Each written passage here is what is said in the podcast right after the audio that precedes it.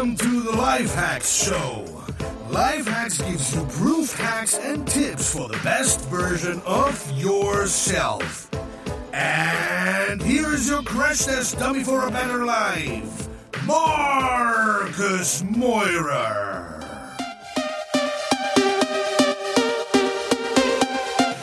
All right, guys, welcome to a new episode of the LifeHackz show. And this time, I'm very happy that I'm not alone in front of my uh, mic. I'm here at Betahaus, the co- famous co working space in Berlin, and I'm together with Gerald, one of the founders of Coboat. Hi, Gerald. Yeah. Hi, Marcus. nice to meet you. Great that you come by. And Coboat is also a partner of DNX from the very first minute, and we are really, we really love your project. You, you've been joining us on the DNX camp on Lemnos, Greece, where, where you just came into the bay with your boat, and we did, did sunset trip. Um, so I'm really impressed what what you what you achieved until now with this new uh, co-working and co-living um, project in the digital nomad world. What is the status quo and how did it all happen? Um, yeah, first of all, um, uh, thanks for um, being such a long and loyal uh, partner and friend of the project. Um, and um, it was really important for us. Um, I think we launched May last year. Um, it was our first public appearance uh, here at Betahaus, or was it at Heimathafen? But anyways, it was in Berlin on the DNX conference. Yeah. And and it was very important for us to um, um, to have a, um, a, a, is it called bottoms up? I, I, mean, from from the like a grassroots um, thing, Scratch the basics. Uh, where where we can um, develop this project with uh, together with the community and with the feedback uh, of the community, um, and. Uh, and, and finally, there are some um, some people involved in the community that I've been knowing for, for quite a while uh, already, like like the the very early travel bloggers. Um, uh, Connie and Sebastian, and uh, I've been knowing for five years uh, back then when I when I got involved for the first time in this um, startup scene and, and idea camp with Katja. That was some of our my very first touch points with this with this scene, and when I fell in love with this um, new mindset of this new generation that didn't want to spend um, the whole day in a in a corporate workspace. Um, okay, so, so uh, but back to the question. Yeah, Coboat. Coboat is um, is in the water in the beta version. Um, we're sailing in the Mediterranean. Um, I'm going back um, uh, Uh, next weekend, and we will be sailing in um, August, September, October, and November this year in the Mediterranean. Um, we chartered a boat after um, the our, very own boat building project didn't turn out um, as successful as it was originally planned. Um, Was the knowledge some, from now? Would you do it the same? Like uh, no, again? definitely not. there are some things I don't regret in life, but this is definitely something I could regret, or I would definitely um, um know better now. Um, but um, so yeah, we have chartered a boat. Uh, we have put our stickers, our corporate design on the boat, our flags up, and put our internet equipment on board. And uh, we are offering the Coboat experience um, for uh, up to nine guests, with um, together with our community manager, our skipper, and our chef um, uh, this year and this summer in um, beautiful locations such as Greece, Sicily, Sardinia, Balearic Islands, uh, Morocco, and um, Canary Islands. Um, so yeah, so I will be back on the boat. I'm not a part of the um, of the permanent crew, so I'm taking up a guest space, which we hopefully um, will sell um, and, and, be selling out one day. so but uh, so I won't be on the on the boat all the time. I will go back and forth between Berlin um, between this area where we are right now here in Betahaus, I live nearby, and and and the boat, which is a very um, luxurious um, lifestyle, I think. yeah, definitely. If you tell it to someone else, I think everybody would love to change their lives with your life at the moment. Yeah, yeah. Hanging out yeah. on a boat yeah. and hanging out on such an inspiring project. Yeah. What What is the feeling like being finally on the water and, and sailing through the oceans on yeah, the? It was quite a ride until until here. Um, uh, because uh, we originally um, planned building our own boat and um, um, we, we, we worked on the concept and, and fine-tuned and worked on the on the um, uh, website and, and, and the design and, and uh, the processes and, and the product and then we started um, we, we, bought a used boat, started retrofitting it. it. This all happened in Thailand, so we moved to Phuket. We lived for half a year in Phuket, and. Um, and um, what an ambitious project! Yeah. an ambitious approach. Yeah, yeah. Buying an own boat, reconstructing it, bringing it to Thailand. Yeah, crazy, crazy. And um, as we said, with, with the knowledge we have now, with the know-how we have now, it's it's um, it's it's definitely also been a bit naive. But this is all. I think this is all part of the um, of how startup projects work. You have to be a bit naive. Yeah, you have to be a dreamer. Yeah. And um, of course, crazy, and uh, and uh, so the curve for us was um, um, excitement about the idea, um, then, when we started communicating the idea, everyone was um, uh, super excited. Oh, um, so it was like a bomb was exploding. So, yeah. right. It felt like the whole world so was talking about you so, and your project. So this was very, very motivating for us. So we are flying on these. Um, uh, excitement and motivation. Which was uh, last summer, I think. This right? was last summer, -huh. and then and but then you have to go back to your um, wherever workspace and have to build it. do the work. yeah, do the work, and this um, this can take quite a while. Um, and this often quite takes longer than um, than than you plan. And then uh, so we build it and build it, and and this is when we get all through all these other emotional parts that you have, like um, um, disappointment and uh, depression, and um, at the same time keeping up the mood and uh, and of course. Uh, single um, events where you are get the excitement back and where you get motivated. And, and we have been carried by our community all the time. That was very um, a great experience um, that you get. Um, so you, you announce that your your project will be delayed, and um, not everyone, no, like like hardly anyone uh, comes back to you and says, "I want my money back." Um, uh, the, the majority of people reacted and said, um, How can we support you? How can we help you? Do you need help? Shall we come to Phuket and help you? Construct the boat.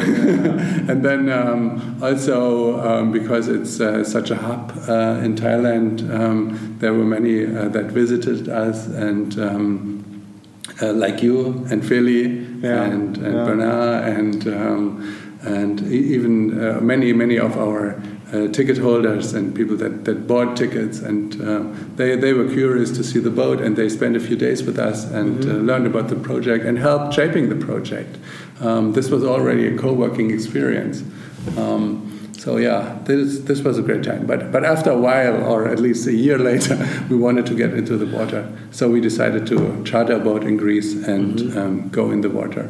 And now we are we have been in the water for five weeks. Oh, and um, that was great. Congrats. Yeah. yeah. So so every part um, of the of the concept um, has been proven to work. Um, so um, this what we've been telling about the intensity which uh, results in in um, inspiration and creativity and um, and and the the, the, the um, the bonding and the confined space on the boat and um, um, the shaky ground, the, the discomfort zone, um, which again um, leads to mutual experiences which, which bond people together for a long time after they left the boat. And um, So yeah, and, and we can still do workshops on the boat. We can still have idea session. We can still have um, presentations and um, and learn about the marine life.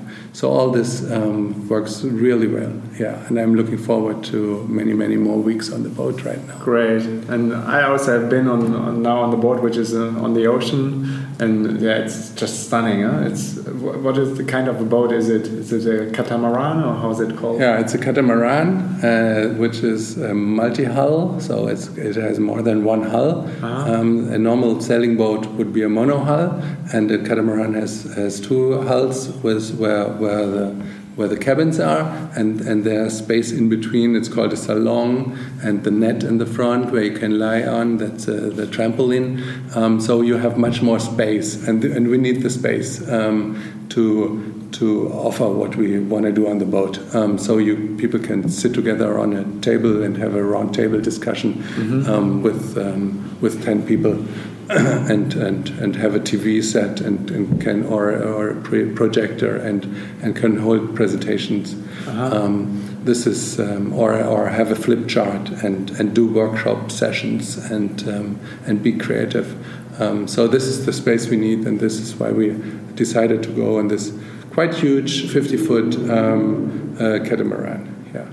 It's also more stable in the water, so everyone who is afraid of getting seasick, it's less likely to get to become seasick on this boat, and um, and this is also nice because um, most of the people that come on board. Um, of Coboat, they are not as they don't have a sailing history. They don't have sailing experience. For, Yeah. for many of them, it's the first time they that they um, are on a boat or, or live on a boat for more than one day or actually sleep on a boat. And there are so many questions involved, so many things that you have to explain um, about how this all works, how, how a day works on Coboat. And um, so, for example, many ask us, uh, will we ever see land? Will we ever stop um, in, on a week? Because your, your, your itinerary says um, from Athens to Kefalonia, from Saturday to Saturday. And yes, we do. We, we're just sailing a few hours a day, and then the rest of the day we are on anchorage in a bay, and we can go on the beach with our um, dinghy, which is a the small um, Zodiac with the outboard engine um, that brings you on the on the beach, and then you can we can visit people and we can people take people on board when we are next to a co-working space and um, or visit a um, a village. Um, uh, very interesting. We are going to uh, to a, um, to the Oracle of Delphi. Um, in, in Greece, yeah, and this is um, we have a Greece um, a guest uh, who comes who lives in a journalist who lives in Athens uh, who says I've never been there because it's so difficult to to reach it from Athens, um, but from the boat you can reach it uh, much easier when you are in this Gulf of um, Corinth, and um, so this is also the part of the experience that you visit the places that you can um, cannot reach from land, or is it? It's very difficult to get there from land, but much easier to enjoy it from or to get there from from the water. Yeah. Okay, so I get it. So it's also at the moment a lot about um, explanation, education, what's happening on a Coboat, what what yeah, how could Yeah. a typical day look like? Because this project is so outstanding, no one ever built it before Yeah. than you, which is a big could be a big advantage, but Yeah. also it's a lot of information politics, right? Yeah, yeah, it's very complex product. Yeah, with many moving parts. So you have to find out about it. You have to learn how it works. You have to decide that it's something for you, um, that it could actually help you with your business, with your career, with your decisions you're going to do, with your project, where you're looking for ideas or where you want to develop your own work on your concept or think about it um, in a um, um, detached from your daily life, daily work um, routine. And then you have to find out where is Coboat, how do I get there?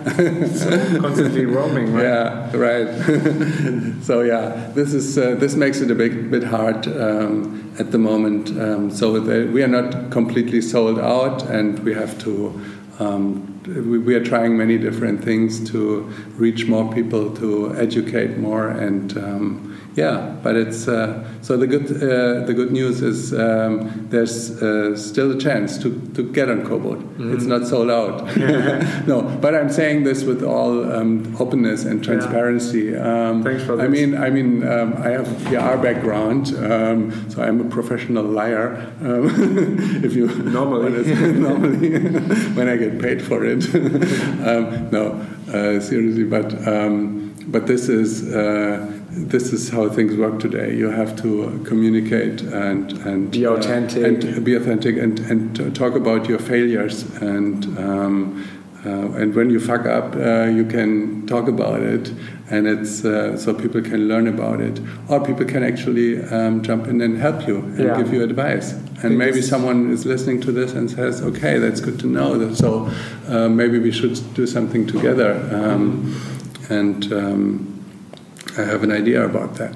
Yeah. yeah, this is what I also love about you guys that you're always very openly in communication and transparent and authentic and trying lots of different stuff, doing mm. like uh, topic weeks or um, doing joint ventures with other players in the market or doing a sunset cruise with us and yeah. invite some people on the boat just to get to know, yeah. get to know it and building building up a very strong community around this project. I think this is how things work nowadays in 2016. Absolutely, yeah, yeah, and it's. Um, and in the end, we are doing it, it for fun. Yeah, we want to. We still want to have fun. Mm -hmm. uh, it's a passion. Uh, we are all passionate. We are, we are passionate about sailing. We are passionate about being in the water, about, about traveling, mm -hmm. and and. Um, and it's still something um, which we want to uh, enjoy. And even it costs us a lot of money at the moment. um, uh, we, we, we yeah. still, uh, this makes it more important that we are still enjoy it and do not uh, pay for it and suffer at the same time. How do you handle it? Yeah. your, your inner voices in your head? Um, well, I get um, in, in the end, it's a, it's a motivation that might be quite similar to yours um, because you're influencing so many people, you're inspiring so many people, and uh, when you learn. Um, when, when, when you come to a place in Greece and people approach you uh, um, um, on the on the pier in the marina and say, "Hey, we know you guys. We are following you on Instagram." You don't know them, but you have already touched and inspired their lives. That's rewarding, and right? That's rewarding, and and it's uh, yeah, that's that's what keeps us um, going, even um, if it costs us some money. But um, we we have a reach and a message um, uh, which is um, uh, always. Um, always uh, astonishing um, when, when, when you learn about it, when you meet people that say, uh, We've been following you for half a year, like the stories you just told me. People that are following you for have been following you for three years and um, have been um, using all your all the knowledge, all the advice, and all the um, learnings, um, and which help them shaping their own life or business or passions. Mm-hmm. And um, yeah, um, I'm thinking about another example. But Becky, of course, our, our marketing manager, that's the most funniest story because she learned about us in August last year, a year ago, and um, and read about Coboat, and then uh, she quit two days later. She quit her corporate job, um, which she had um, been working for for nine years, and. And uh, after she had that discussion with her boss, um, she went online and bought uh, tickets for a Coboat. A few weeks, uh, quite a, quite a few weeks um, that she bought, and um, and um, when we found out that she, um, when, when she found out and when we got in touch because our project was delayed and she couldn't be sailing at the end of last year as she wanted to do, we um, invited her to become our marketing manager and to work with us in Thailand. So she came to Thailand for the first time in Southeast Asia oh. in her life and, uh, and, and sudden, all by a sudden uh, lived and worked in Thailand and she could even um, um, managed to um, have an agreement with her boss uh, that she works two days in her old job, um, two days a week in her old job, remote from Thailand. Wow. and um, that would have never happened. That would have never happened. Yeah. And, and and and during that time, she worked there. She even got promoted in her job. so, um, and and I'm sure this is not the only story where. We, uh, we as, as Coboat, but also part of this greater community of, of um, activists in the um, digital nomad freedom um, fighters, right Yeah. sphere um, um, uh, uh, are um, uh, helping people to to cope or manage or, or get ideas about how to um, lead their life, yeah, live their life, yeah. Definitely, I think it's very important for the whole movement to have like also these outstanding projects like you are doing. Like Mhm. Yeah. people always need something where they can orientate, which is like even more crazy than what they have seen ever before. And when you talk to someone else, ah, I can work from and live from everywhere, go into co-working space. Mm, cool, okay, yeah. My, why? And if you if you then tell them just think it a little bit further, you can also go on a boat and work from Mhm. there. Finally, maybe they, they, they get the idea of Yeah. okay, I don't have to sit. I really don't have to sit in my office when people Yeah. can work on Yeah. a boat. Okay, maybe I go to a co-working space and try Right. it first Yeah, in. Chiang Mai or Bangkok. Because there is only very limited. I mean, we are not the cheapest product in the market. Um, we are still um, we are still reasonably cheap uh, compared to a week on a sailing boat.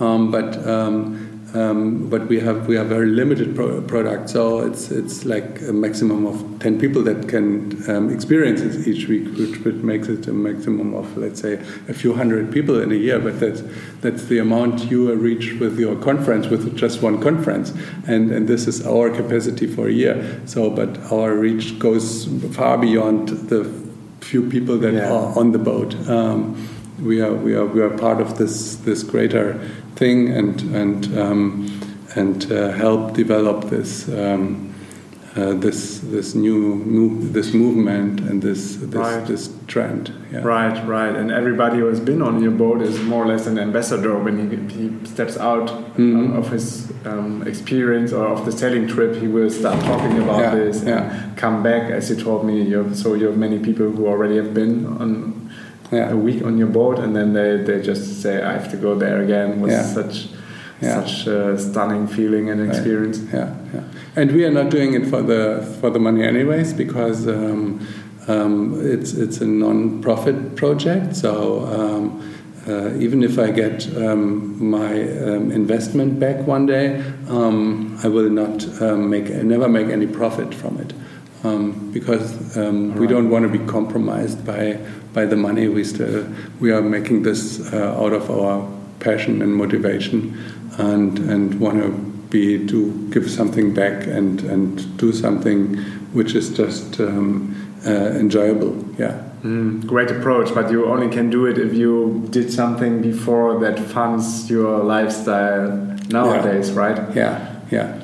So there have to be people like you, experienced entrepreneurs who already build something else up and then do a passion project and start something like yeah, this. Yeah, yeah. I'm still living from the. Uh, I have founded a PR agency. Mm-hmm. Um, 25 years, more more than 25 years ago. Yeah, we And were just uh, talking about how, yeah. how life was then. Yeah, and it's still the agency is still there and still doing good. But I managed to move myself out of this operational business Mhm. and um, um, pass the torch and the uh, management um, uh, duties on to um, the next uh, generation at the agency and um, try to um, have more freedom for myself to to be able to do things like Coboat. Yeah, cool. So whoever is now interested in this project wants to find, find out where they can hop on. Where, where can they go? How do they find you on in the internet?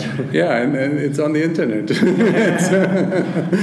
yeah, it's uh, it's coboat.org, c o b c o boat.org, Uh-huh. uh, and uh, we have a nice Google map with our route, um, so you can see which week we are we will be um, in which area, and um, then you buy a ticket, yeah, for for a week or more than a week. Um, uh, we will have a guest uh, from the States uh, who's, who will be on the boat for four weeks now. Cool. Um, and he will do career coaching um, life design, career coaching. So whoever will be on the boat during that time can learn a lot from him and can get some um, uh, valuable advice um, about difficult decisions um, in life. I heard it's a big thing, and especially in the states, mm -hmm. this whole career coaching.